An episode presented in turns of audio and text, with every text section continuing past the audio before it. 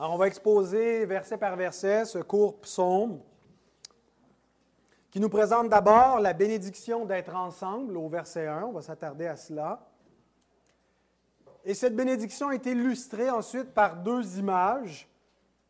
L'huile d'onction d'Aaron au verset 2 et la rosée de l'Hermon au verset 3.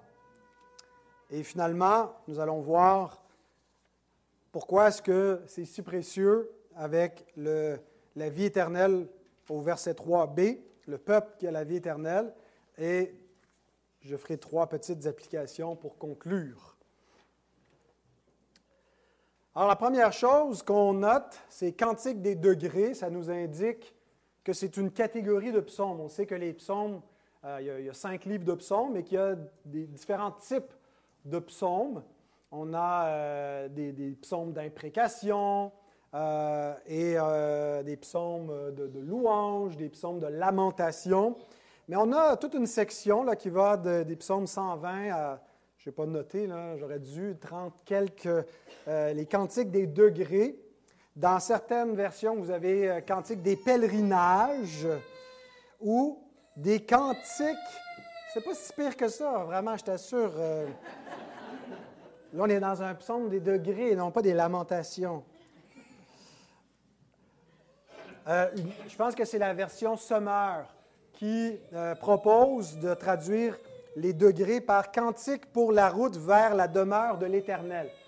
Alors là, ici, on est plus dans une explication de ce que sont les cantiques des degrés. Parce que quand on arrivait à Jérusalem, après le pèlerinage, une fois l'an, euh, on avait des degrés à monter, c'est-à-dire des marches d'escalier pour se rendre jusqu'au temple.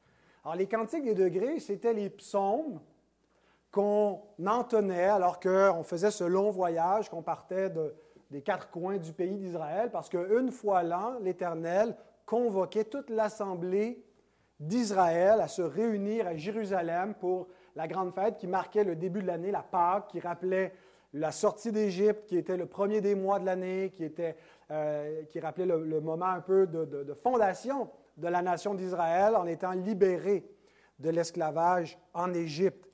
Et donc, on avait toute cette série de psaumes euh, qui euh, servaient à se, préparer, euh, à chanter vers la demeure de l'Éternel, les, psaumes des degrés. Alors, quand Jésus fait route de la Galilée jusqu'à Jérusalem, jusqu'en Judée, ils ont certainement entonné aussi les psaumes des montées ou des degrés. Donc, ce psaume est donné, et cette section de psaumes, en vue du rassemblement annuel pour cette grande festivité. Le psaume qui vient juste avant, le psaume 132, rappelle que Jérusalem a été choisi parmi toutes les villes d'Israël et même de Juda comme le lieu de résidence de l'Éternel. Parce que c'est là que se trouve quoi? La maison de Dieu, le temple, qui a été bâti à Jérusalem. Bon, on sait, Israël a une meilleure théologie que les peuples environnants qui euh, voyaient les temples de leur Dieu comme étant la, résidence locale où physiquement se trouvait leur divinité. Euh, Dieu se prête jusqu'à une certaine façon à cette, cette notion euh, de, de, dire j'ai un lieu, une habitation quelque part, j'ai un pied à terre à Jérusalem, mais en même temps, euh, lorsque le temple est consacré, Salomon lui-même s'exprime en disant que les cieux des cieux ne peuvent pas contenir la présence de Dieu, encore moins cette maison qu'il a bâtie. Donc c'est surtout une maison symbolique qui représente le, tabernacle céleste dans lequel notre Sauveur est entré, euh, qui, a été fait à l'image du tabernacle dans, le ciel. Euh, Dieu a donné une vision à Moïse, une révélation sur comment faire le tabernacle terrestre euh, qui est une représentation de, du ciel. Et donc, il y a un lieu euh, dans les cieux invisibles, le troisième ciel, pour reprendre l'expression de Paul, où la présence de Dieu est manifestée. Dieu est incorporel, ce n'est pas qu'il est localisé quelque part, il est immatériel, il est immense, donc il est partout.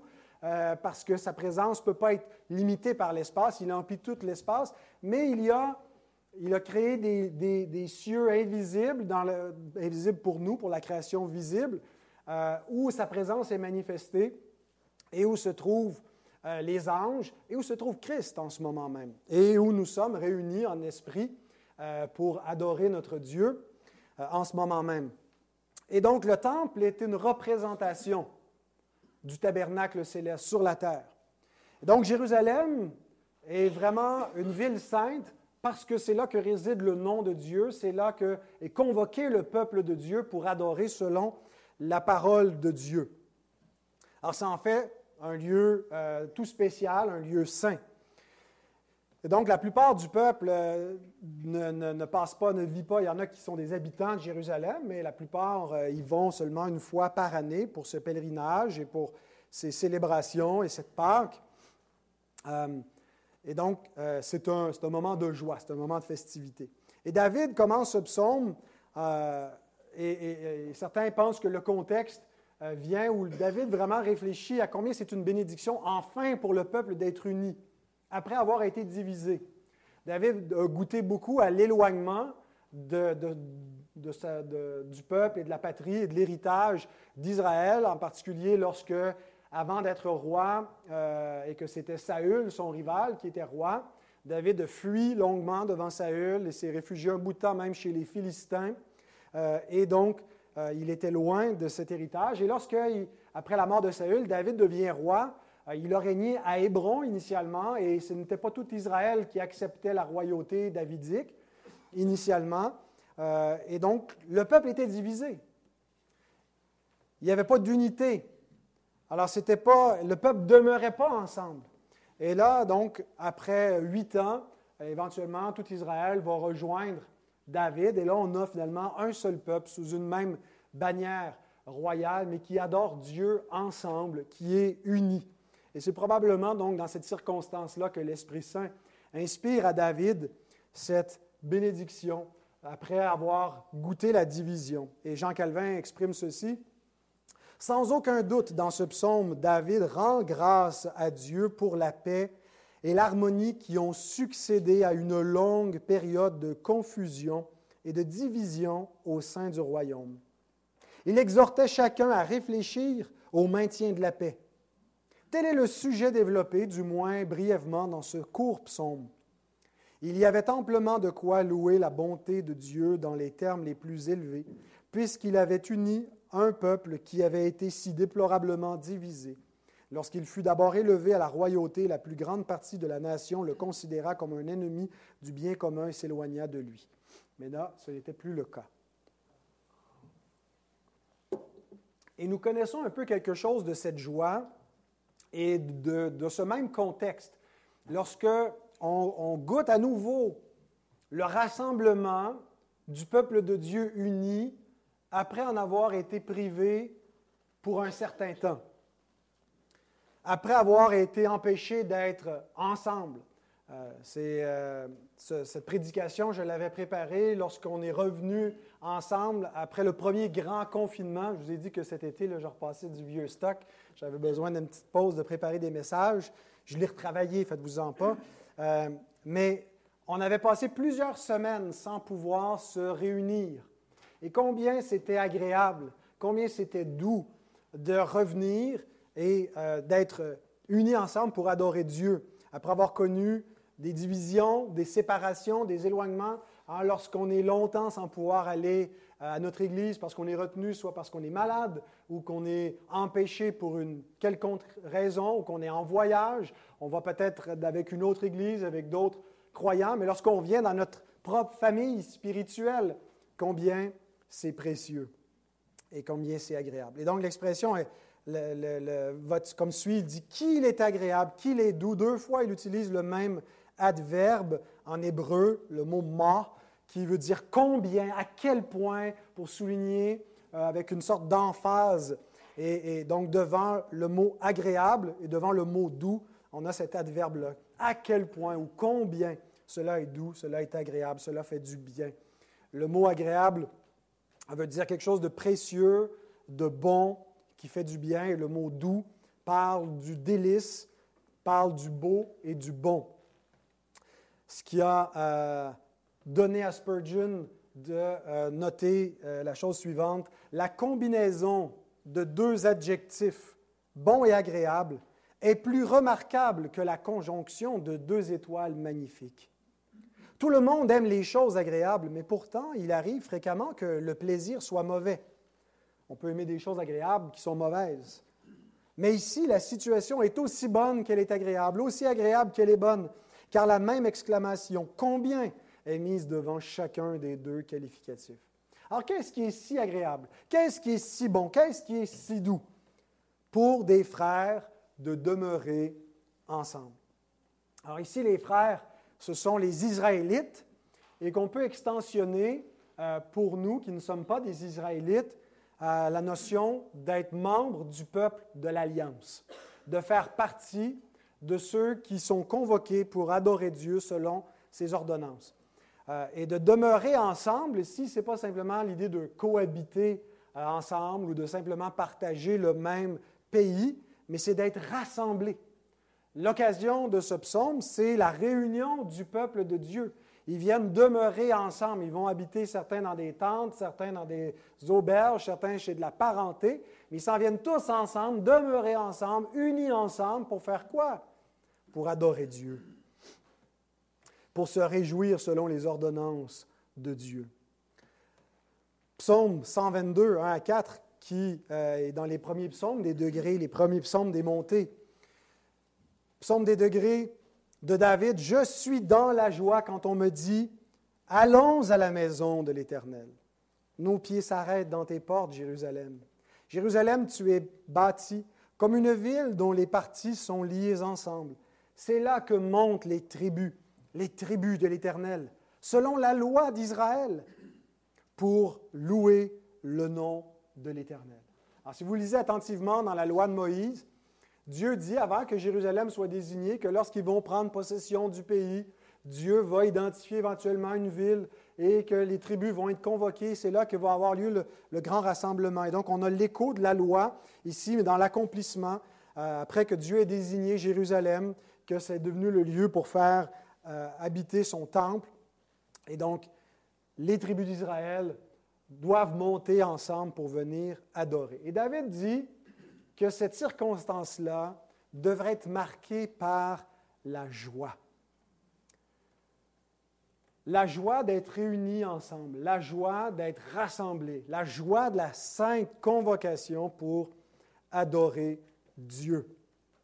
Dieu a toujours commandé à son peuple de se réunir pour l'adorer. Et on ne se rassemble pas une seule fois par année. Il y, avait des, rassemblements tout au long de l'année. En fait, chaque semaine, de façon hebdomadaire, chaque sabbat, il y avait une sainte convocation en Israël, non pas euh, en une seule assemblée, mais avec plusieurs assemblées, mais qui forment une seule grande assemblée. C'est un peu ce qu'on vit aujourd'hui.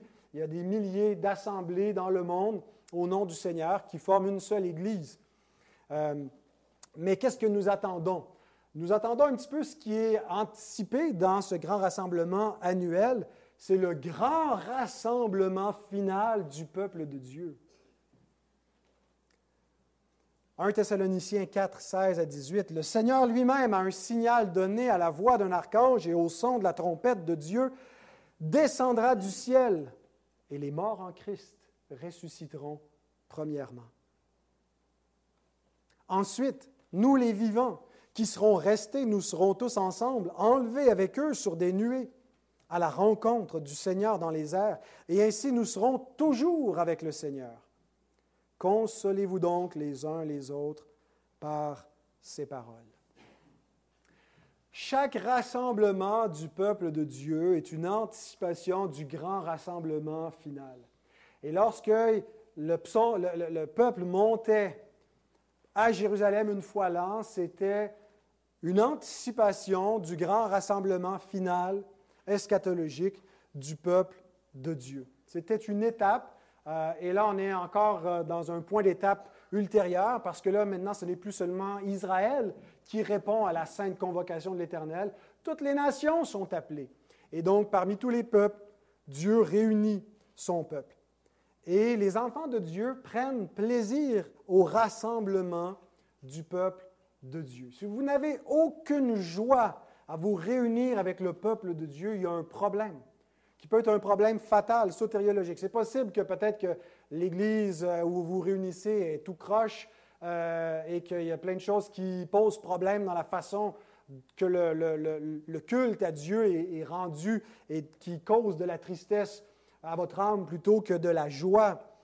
Mais il doit y avoir une profonde aspiration dans le cœur de chaque enfant de Dieu parce que chaque enfant de Dieu est fondamentalement un adorateur.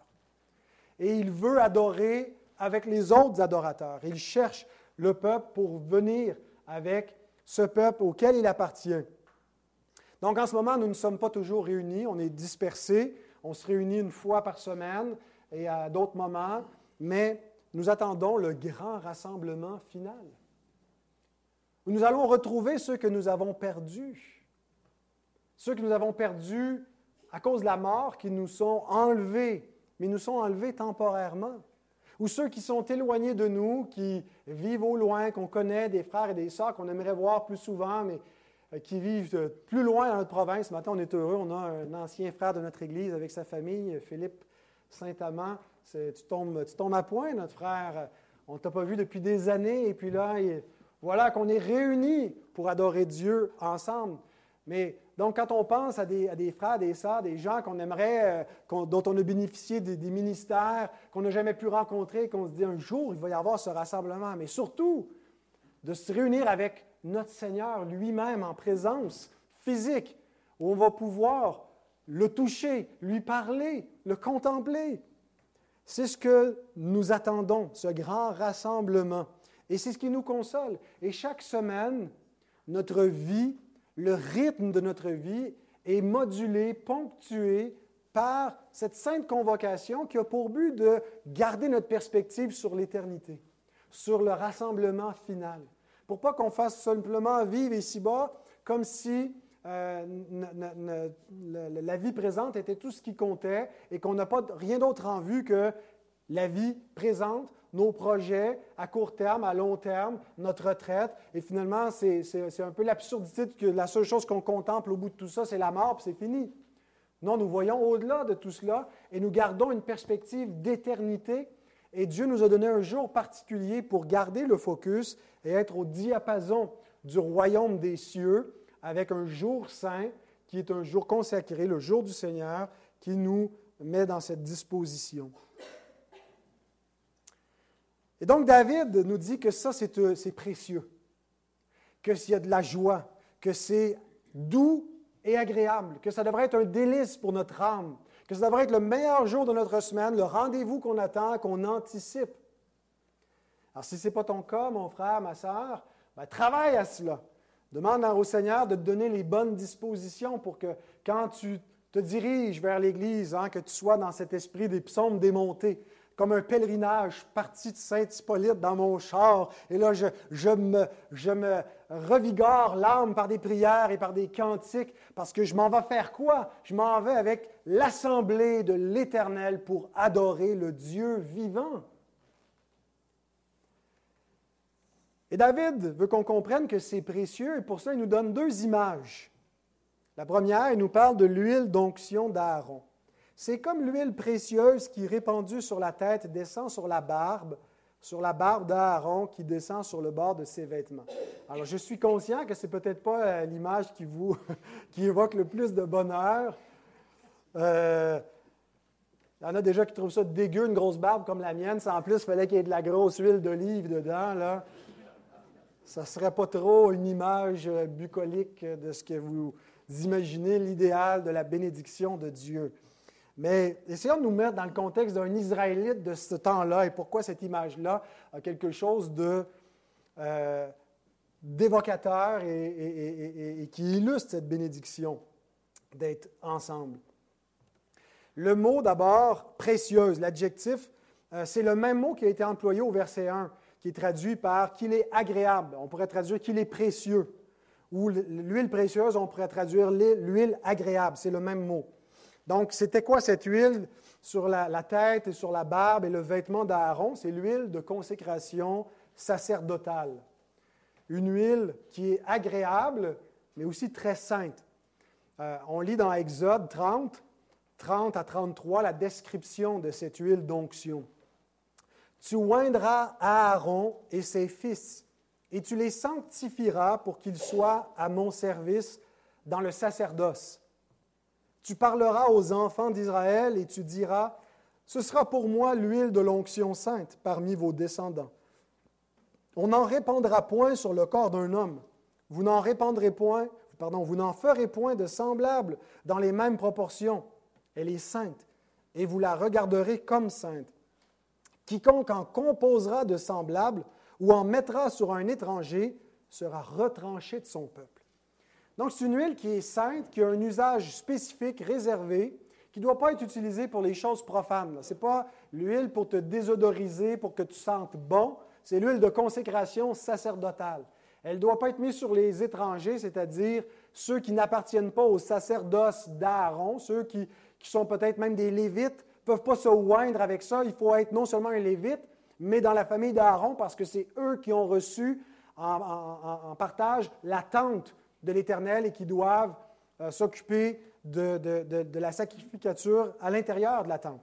Alors, et pour marquer leur distinction, ils reçoivent une, huile unique que personne d'autre peut faire, et même par curiosité, dire ah, J'aimerais vraiment sentir ce que ça sent. Dieu dit Si tu essaies d'en composer une pareille et de le faire juste pour le fun de voir ce que ça sent, tu vas être retranché de mon peuple. Donc, l'image d'une huile rare, d'une huile précieuse, d'une huile qui sert à marquer celui qui a le droit de s'approcher de Dieu. Et qu'est-ce qu'on faisait avec cette huile-là? Ben, on la versait sur la tête d'Aaron. Exode 29, 7. Tu prendras l'huile d'onction, tu en répandras sur sa tête et tu loindras. Et non seulement sur Aaron, mais sur ses fils et sur ses enfants après lui. Donc, les souverains sacrificateurs.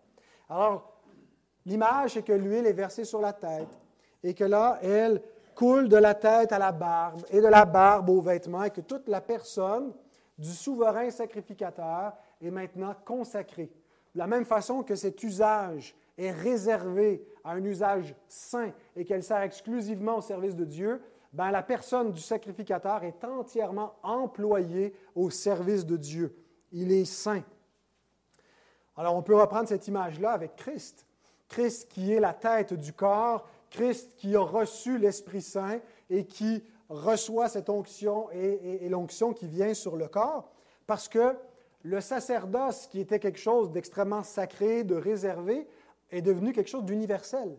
Universel, non pas pour tous les hommes, mais pour tous les hommes en Jésus-Christ, qui sont euh, pas simplement des, bénéficiaires du sacerdoce d'un souverain sacrificateur, mais qui sont eux-mêmes dans un sacerdoce pour pouvoir s'approcher de Dieu, pour pouvoir entrer dans le lieu saint et officier eux-mêmes. On lit dans 1 Pierre 2, 9 à 10, Vous, au contraire, vous êtes une race élue, un sacerdoce royal, une nation sainte, un peuple acquis, afin que vous annonciez les vertus de celui qui vous a appelé des ténèbres à son admirable lumière. Vous qui autrefois n'étiez pas un peuple et qui maintenant êtes le peuple de Dieu. Vous qui n'aviez pas obtenu miséricorde et qui maintenant avez obtenu miséricorde. Donc autrefois, le peuple est plutôt comme spectateur. C'est des adorateurs, mais ils n'entrent pas dans le lieu très saint. Et, les, sacrificateurs ne peuvent pas entrer là comme ils veulent. Une fois là, un seul homme qui a reçu cette onction-là est autorisé à entrer, mais c'est dangereux. Dieu dit à Moïse que Aaron pourrait mourir de l'autre côté du voile s'il n'entre pas selon le, rituel approprié, s'il ne fait pas les choses comme c'est euh, convenu de le faire. Mais voilà que Dieu nous donne un nouveau sacerdoce qui n'est pas selon l'ordre d'Aaron, mais selon l'ordre de Melchisédek. Melchisédek est ce personnage un petit peu mythique dans la Genèse, mais qui est une typologie de Jésus-Christ. Qui, Hébreu 7 nous dit qu'il est rendu semblable au Fils de Dieu. La façon que la Genèse présente Melchisédek, c'est là pour anticiper le souverain sacrificateur éternel. Parce que tous les autres souverains sacrificateurs ne sont pas éternels. Il meurt, il faut les remplacer, il meurt, il faut les remplacer. Mais lui, demeure éternellement, donc il y a un sacerdoce qui n'est pas transmissible. Et donc, Melchisedec, il est présenté avec certaines affirmations ou omissions de, de, ses titres et de son origine pour être semblable au Fils de Dieu ressuscité, qui est sans père, sans mère, sans commencement de vie parce qu'il est éternel et qui subsiste toujours. On ne nous annonce pas, bien que Melchisédek soit sacrificateur du Dieu très haut, on ne nous dit pas quand est-ce qu'il est né, quand est-ce qu'il est mort, parce qu'il représente le Fils de Dieu qui est là pour toujours et qui, n'aura pas de, successeur euh, et, qui est souverain sacrificateur, euh, qui exerce la, justice selon la, paix, qui apporte la paix parce qu'il a accompli la justice, c'est ce que veut dire Melchi Sédek, justice et paix. Euh, qui, qui, officie à la ville de Salem, donc Shalom, Salem. et tout ça donc anticipe ce que Christ fait. Et le sacerdoce de Christ est tellement efficace que non seulement lui, mais tout le peuple pour qui il officie peut venir en présence de Dieu, pas juste pour regarder, mais pour participer pleinement à cette adoration en offrant des sacrifices spirituels à Dieu. Et donc, lorsque nous nous réunissons, vous n'êtes pas des spectateurs, vous êtes des prêtres rois vous bénéficiez de l'onction qui est descendue sur la tête de Christ et qui est allée sur tout son corps, et votre personne entière est consacrée parce que vous avez été purifié de vos péchés. Et Dieu agrée votre présence dans le Saint Sanctuaire sans que vous ayez quoi que ce soit à craindre. Vous pouvez venir avec assurance. Et lorsque nous proclamons, qu'est-ce que Pierre dit? On est, Dieu s'est fait un peuple qui est une nation sainte, qui est un sacerdoce royal, des prêtres rois, qui viennent annoncer les vertus de Dieu. Lorsqu'on chante, même quand on chante un peu tout croche et qu'on se mélange dans nos strophes, on annonce les vertus de Dieu, c'est-à-dire qui il est. Nous proclamons, nous déclarons la gloire du Dieu saint, du Dieu incorruptible, du Dieu éternel. Donc, le, but des chants, ce n'est pas des tunes pour parler de nos, émotions, c'est des louanges pour parler de la gloire de Dieu, premièrement et, décrire qui il est, et nous faisons monter des prières. Et donc, nous sommes ce peuple saint, ce peuple acquis, ce peuple de prêtres rois qui officie dans la présence de Dieu même grâce à l'onction que Christ a reçue, grâce à la médiation de Jésus. Donc, ce qu'eux avaient comme Israélites, et pourtant, ils étaient dans une espèce de, joie fébrile. Une fois l'an, c'était cette grande fête-là, c'est ces ordonnances sacrées c'était juste l'ombre de ce que nous goûtons. Ils n'avaient pas encore le culte eschatologique dans lequel nous sommes entrés.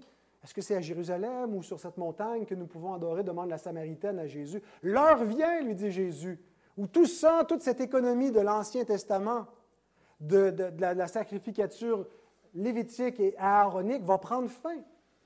Et qu'on va entrer dans, dans une ère nouvelle, il va y avoir une grande révolution, parce que ça va être l'accomplissement de ce que le temple anticipait par le sacrifice de Jésus qui va déchirer le voile et ouvrir le lieu saint et nous permettre d'adorer Dieu en esprit et en vérité, et pas seulement selon des ombres et des typologies, et avec euh, non seulement le peuple juif, mais tous les peuples qui sont conviés à devenir ce peuple saint. Alors l'onction sur la tête d'Aaron, cette huile qui descend sur sa barbe, nous parle de l'onction de l'Esprit Saint qui est venu sur l'Église pour la purifier, qui crée une unité encore plus grande que ce qui pouvait exister au sein du peuple d'Israël et qui nous amène dans l'adoration du vrai Dieu. Est-ce que vous pouvez imaginer quelque chose de, plus sacré, de plus précieux? Avez-vous quelque chose de, qui compte plus que ça dans votre vie? Jean Calvin déclare, Nous avons ici la preuve évidente que David, comme nous venons de le dire, considère que toute véritable union entre frères doit venir de Dieu et doit avoir pour objectif légitime l'adoration dans la pureté en invoquant son nom d'un commun accord. Ce qui a fait de nous un peuple, ce n'est pas notre propre volonté. Ce n'est pas nous qui nous sommes composés en peuple de Dieu. Ce qui distingue l'Église de toutes les autres organisations, c'est qu'elle n'est pas faite d'une volonté humaine.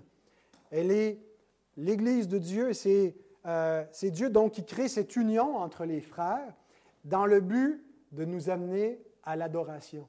L'activité centrale et la plus précieuse que l'Église fait, c'est d'adorer Dieu. Ce n'est pas la seule chose que nous faisons, mais ce qui est, c'est de là que découlent toutes les autres activités, que ce soit l'évangélisation, euh, l'édification commune, le service.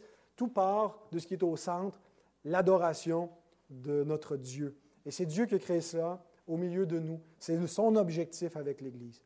La deuxième image, c'est la rosée de l'Hermont.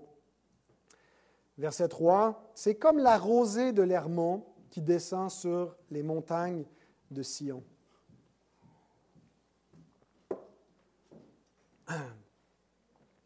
Alors, il y en a quelques-uns ici qui ont eu le bonheur de visiter Israël. Ce n'est pas euh, une chose que j'ai encore eu le privilège de faire, peut-être avant que Jésus revienne, aller visiter ce, pays-là.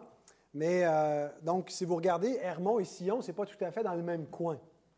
L'Hermon, euh, c'est le plus haut sommet dans la, région du, Proche-Orient. Et c'est dans le nord-est, c'est avec la frontière avec le Liban et donc euh, le sommet d'altitude de 2800 mètres. Sion, donc on est beaucoup plus au sud, c'est euh, les montagnes qui entourent Jérusalem, le mont du Temple. On est dans un climat plus désertique, à 760 mètres d'élévation. Donc, on a la rosée qui descend sur l'Hermont, mais l'Hermont, donc, c'est un, sommet qui peut être enneigé. Euh, et euh, donc, on ne voit pas souvent, ce n'est pas un pays où il, neige beaucoup hein, en Israël, mais donc ils ont la neige sur l'Hermont. Et donc, on a cette image de euh, l'eau qui coule, de la, rosée qui vient de l'Hermont, du sommet, mais qui s'en va jusque sur les régions plus désertiques, euh, où il pleut moins, où c'est plus aride et sec.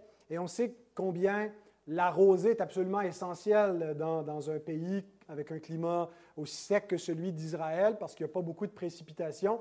Alors il faut que ce qui s'évapore de jour puisse, lorsque le, froid de la nuit revient, puisse revenir au sol pour s'assurer que tout ne va pas se dessécher euh, et mourir. Donc la rosée du ciel pour les, Juifs est vraiment une marque de la bénédiction de Dieu qui arrose leur pays, euh, le, croissant fertile, pour s'assurer qu'il va y avoir des récoltes.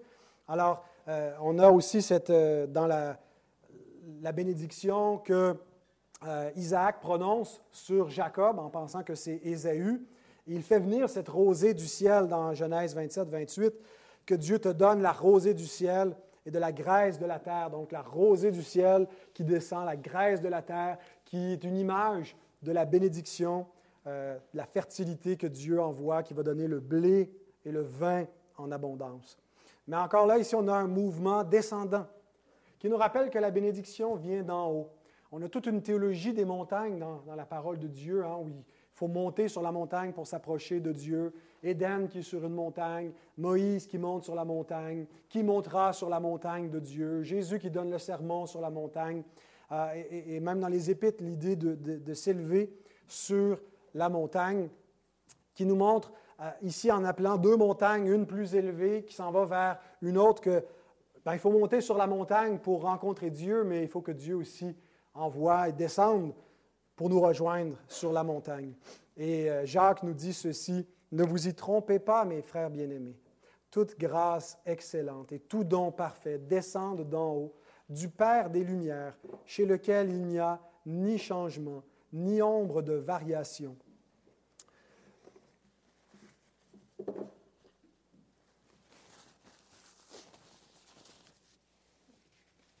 donc, un rappel que la, la bénédiction vient d'en haut, vient de Dieu. Et Jacques nous met en garde. On pourrait croire que tout ce qu'on a, ben, on l'a par notre propre travail, par notre mérite, euh, par nos propres efforts. Et il y a certainement euh, un lien de causalité entre ce qu'on fait, ce qu'on ne fait pas, et ce qu'on a et ce qu'on n'a pas. Mais ne vous y trompez pas. Tout don parfait, toute grâce excellente viennent d'en haut, viennent de Dieu. C'est un mouvement descendant. Et donc, on doit rendre grâce.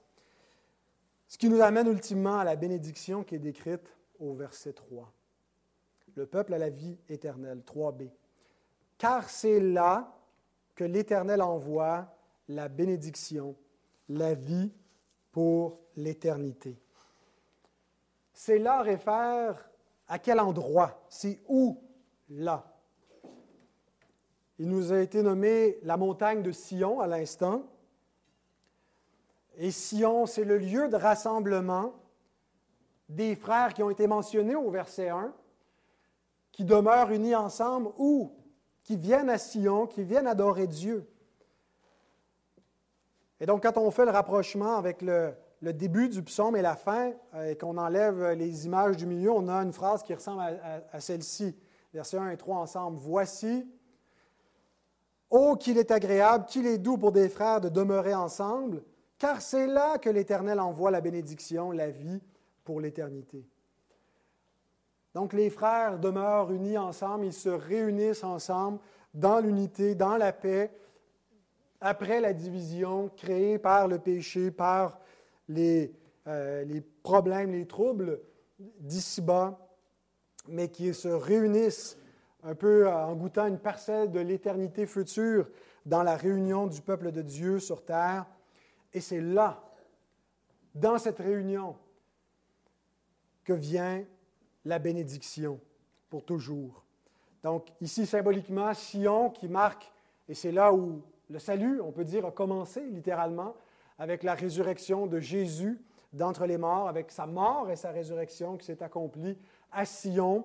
Euh, et de là aussi, euh, Jésus a donné les ordres de, marche pour son armée qu'il a envoyée dans le monde.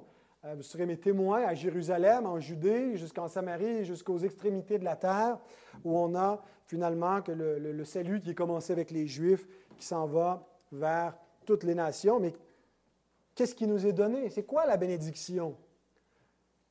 Ce n'est pas la paix dans le monde, ce n'est pas la prospérité, ce n'est pas euh, la santé pour tous, c'est euh, la justice sociale. C'est infiniment mieux que ça. C'est la vie éternelle. Et c'est ce qui fait qu'il est si doux et si agréable et si précieux de faire partie de ce peuple-là. Il y a beaucoup de gens qui regardent l'Église, qui critiquent parce qu'ils ont juste en vue la réalité terrestre et qui regardent l'Église juste comme euh, un instrument qui pourrait euh, contribuer à la paix dans le monde et ils se disent ben, l'Église ne fait pas grand-chose, quoique probablement que ça a été un des, des instruments les plus significatifs pour transformer le monde. mais pas parce qu'elle a premièrement comme objet de transformer le monde. C'est une conséquence de ce qui est la véritable nature de l'Église, qui est d'amener des hommes à la vie éternelle. Donc la bénédiction, ce n'est pas euh, les bénédictions terrestres premièrement, ou même la communion fraternelle, mais c'est la vie pour l'éternité, la vie éternelle. John Gill écrit La vie pour l'éternité. Voilà la bénédiction des bénédictions. Celle qui inclut toutes les autres bénédictions et de laquelle elles proviennent. C'est la promesse de l'alliance, la bénédiction de l'Évangile. Elle est dans les mains de Christ et vient par lui à tout son peuple. Ils sont ceux qui procurent la paix, qui vivent dans l'amour et la paix, ceux qui vivront pour toujours dans une heureuse éternité et ne mourront jamais, puisque la seconde mort n'a point de pouvoir sur eux. L'objet donc ultime de la bénédiction de Dieu, ce n'est pas simplement la paix de Jérusalem, le bien-être en Israël, d'être en paix avec, dans toutes ses frontières, de posséder tout son territoire, d'avoir du blé et du mou en abondance. C'est bien plus que cela. Abraham avait les yeux pas juste sur la terre promise, mais sur la cité dont Dieu est l'architecte, dont la terre promise n'était que l'ombre, n'était qu'un pays figuratif pour pointer vers le pays éternel que Dieu promettait. Et ceux qui l'habitent, et à cette époque-là, c'était les Israélites qui étaient les premiers héritiers de cette attente eschatologique, de cette promesse de l'Évangile, de cette promesse de grâce, devrait être un peuple qui est caractérisé par l'unité, par la paix, un peuple qui est en mission dans le monde, qui a la vie éternelle et qui cherche à transmettre cet héritage aux autres. La vie éternelle, c'est de connaître Dieu et d'être en communion avec lui. Et c'est Christ qui accorde la vie éternelle. il dit dans Jean 17, 1 à 3, Père, l'heure est venue, glorifie ton Fils, afin que ton Fils te glorifie, selon que tu lui as donné pouvoir sur toute chair, afin qu'il accorde la vie éternelle à tous ceux que tu lui as donnés. Or, la vie éternelle, c'est qu'ils te connaissent, toi le seul vrai Dieu et celui que tu as envoyé, Jésus-Christ. Si vous faites partie de ce peuple, c'est Christ qui vous y a placé, parce que le Père vous a donné à son Fils et le Fils vous a donné la vie éternelle et il vous a donné le privilège de faire partie de sa sainte assemblée et de le connaître lui. Nous ne le connaissons pas pleinement encore. Nous le connaissons au travers d'une révélation, mais nous le connaissons en esprit en vérité. Et une des preuves que, que nous le connaissons, si nous en doutons, c'est cette joie d'appartenir à ce peuple. C'est cette attente du grand jour de Jésus-Christ. C'est cet amour d'être avec le peuple de Dieu pour annoncer les vertus de Dieu. J'aimerais faire trois applications en terminant. Le psaume 133 nous indique que le rassemblement avec l'Église est une priorité. Avec cette application, mon but n'est pas de culpabiliser ceux qui sont empêchés de se rassembler, seulement ceux qui sont négligents. Il y en a parmi nous qui, pour toutes sortes de raisons, de santé, de circonstances, ne peuvent pas venir aussi librement qu'ils le voudraient avec le, le, rassemblement des frères dans la sainte convocation du peuple de Dieu. Mais le rassemblement est un privilège. Si nous le voyons comme autre chose qu'un privilège, c'est que notre perspective n'est pas juste. Si venir à l'Église est quelque chose de pénible, si c'est une corvée, il y a quelque chose qui ne va pas avec notre perspective. C'est un privilège, c'est une grâce qui devrait être caractérisée pas juste par le sentiment de devoir ou par la, la culpabilité que ce message va vous donner en disant je devrais être à l'Église, c'est une priorité mais il nous est dit qu'il y a un délice, une joie, un empressement. Donc notre absence devrait être quelque chose d'exceptionnel et non pas d'habituel, ni d'occasionnel, mais d'exceptionnel. Si je n'ai pas de raison valable pour être absent du rassemblement, je dois être présent. Et ce rassemblement est également une ordonnance sacrée c'est-à-dire qu'on se réunit selon la parole de Dieu pour adorer Dieu selon la parole de Dieu. Et j'aimerais pour la rentrée faire une petite série sur l'adoration, le culte. Comment on adore Dieu? Comment est-ce qu'on se prépare? Pourquoi est-ce qu'on fait ce qu'on fait dans un culte? Est-ce que c'est euh, libre à, à, différentes églises de réguler le culte selon ce qui serait la préférence locale? On va réfléchir à ces choses-là. Donc, le psaume 133 nous indique que le rassemblement avec l'Église est une priorité. Deuxième application pratique, le psaume 133 nous dit que l'unité et la paix de l'Église passent avant moi. Que le peuple de Dieu est plus important que mes préférences personnelles et que je dois apprendre finalement à me à mettre de l'eau dans mon vin, à, prendre ma place plutôt que d'imposer euh, mes préférences à tous qui créeraient des divisions.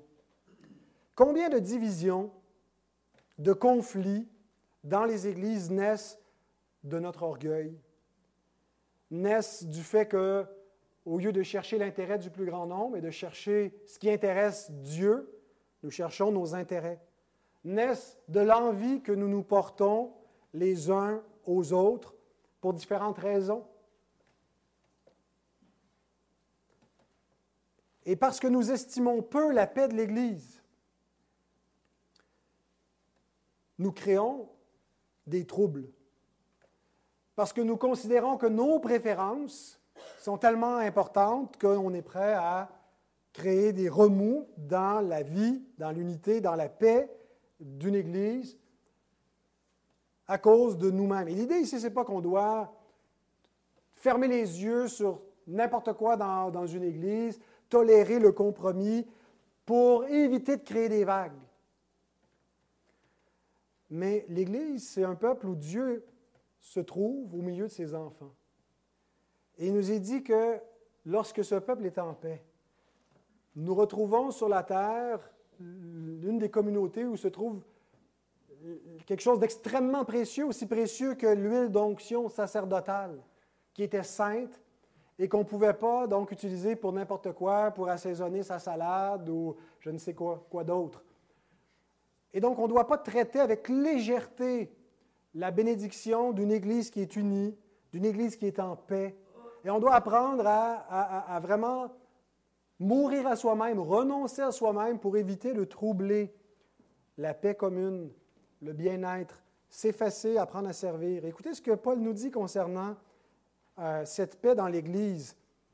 2 Corinthiens 3.11, Au reste, frères, soyez dans la joie, perfectionnez-vous, consolez-vous, ayez un même sentiment, vivez en paix, et le Dieu d'amour et de paix sera avec vous. Beaucoup de communautés chrétiennes, parce qu'elles sont affectées par des troubles, par des divisions, goûtent pas cette bénédiction. On ne ressent pas la présence de Dieu. On ne connaît pas les fruits de l'amour fraternel, ben, nous devons travailler chacun à la paix, au bonheur, à l'intérêt de l'Église, parce que ça passe avant nos propres intérêts ou nos, petits, euh, euh, nos petites préférences. Et finalement, le psaume 133 nous indique que la vie éternelle est la bénédiction suprême. La négligence que j'ai mentionnée dans la première application et les divisions dans la deuxième application viennent lorsqu'on réduit l'Église simplement à des réalités terrestres. Quand la vie éternelle est notre focus, quand on met vraiment cette emphase-là sur l'éternité et sur le fait qu'on est héritier de la vie éternelle, est-ce qu'on peut avoir une priorité plus grande que d'être réuni avec le peuple qui a la vie éternelle? Connaissez-vous beaucoup d'autres peuples qui ont la vie éternelle? Est-ce que vous connaissez beaucoup d'autres communautés qui ont une priorité éternelle? Et qu'est-ce qu'on peut encore envier aux autres? Qu'est-ce qui peut venir créer des troubles lorsque l'objet de, de, notre, de nos intérêts, ce n'est pas composé simplement des, des choses terrestres. On est tous égaux du point de vue de la vie éternelle. Paul dit, il n'y a plus ni juif ni grec, il n'y a plus ni esclave ni libre. Le statut social euh, ne vient plus impacter, où on se porte en vie, où on se dit, c'est plus qu'il n'existe plus de différences euh, terrestres parmi nous. Mais elles ne sont plus l'objet de... Parce que c'est n'est pas notre préoccupation. On, est tous égaux, on est tous des héritiers de la vie éternelle. Et tout ça nous aide à maintenir la paix dans l'Église et la priorité du royaume de Dieu, de la consécration de nos personnes à l'adoration de Dieu lorsqu'on réalise la valeur de la vie éternelle. On se dit tout le reste, ça n'a plus d'importance. La santé, c'est secondaire. L'avoir, c'est secondaire. Je sais que ça a son importance, mais ça ne saurait être plus important. Une fois que tu as cette priorité-là d'établie, tout le reste devient un peu plus relatif. Prions. Seigneur notre Dieu, merci pour euh, ce psaume. Merci parce qu'il nous montre combien appartenir à ce peuple, c'est précieux, Seigneur Dieu. Et on te demande que tu nous aides à considérer cette bénédiction-là. On te demande pardon pour nos cœurs froids et souvent distraits, euh, pour le fait que, Seigneur, on est souvent beaucoup plus euh, excités, accaparés par nos, nos, projets terrestres et notre petit royaume individuel que par la gloire de ton règne et de ton, royaume et par la priorité de tes ordonnances. Mais Seigneur, donne-nous d'avoir un changement de cœur parce que c'est en pratiquant ces premières œuvres, c'est en prenant ces moyens de grâce que tu vas euh, ranimer en nous cette flamme et ce zèle euh, et que tu vas nous aider à estimer la valeur du rassemblement de l'Église et la valeur d'appartenir à un peuple qui a la vie éternelle et à garder la paix et l'unité et l'amour euh, au milieu de ce paix comme une des, plus grandes douceurs et des plus grands bienfaits dans notre vie. Seigneur, je te rends grâce parce que nous vivons une belle saison dans notre Église. Merci pour l'appartenance à cette assemblée. de, de vivre avec des frères et des sœurs qui t'aiment, euh, avec qui on peut cheminer comme des pèlerins vers notre grand rassemblement final. Seigneur, je n'ai pas de, plus, euh, don plus précieux euh, dans ma vie, Seigneur Dieu, et je te demande que tu nous aides chacun à s'en rendre compte et à chérir ce grand privilège. Au nom de Jésus-Christ. Amen.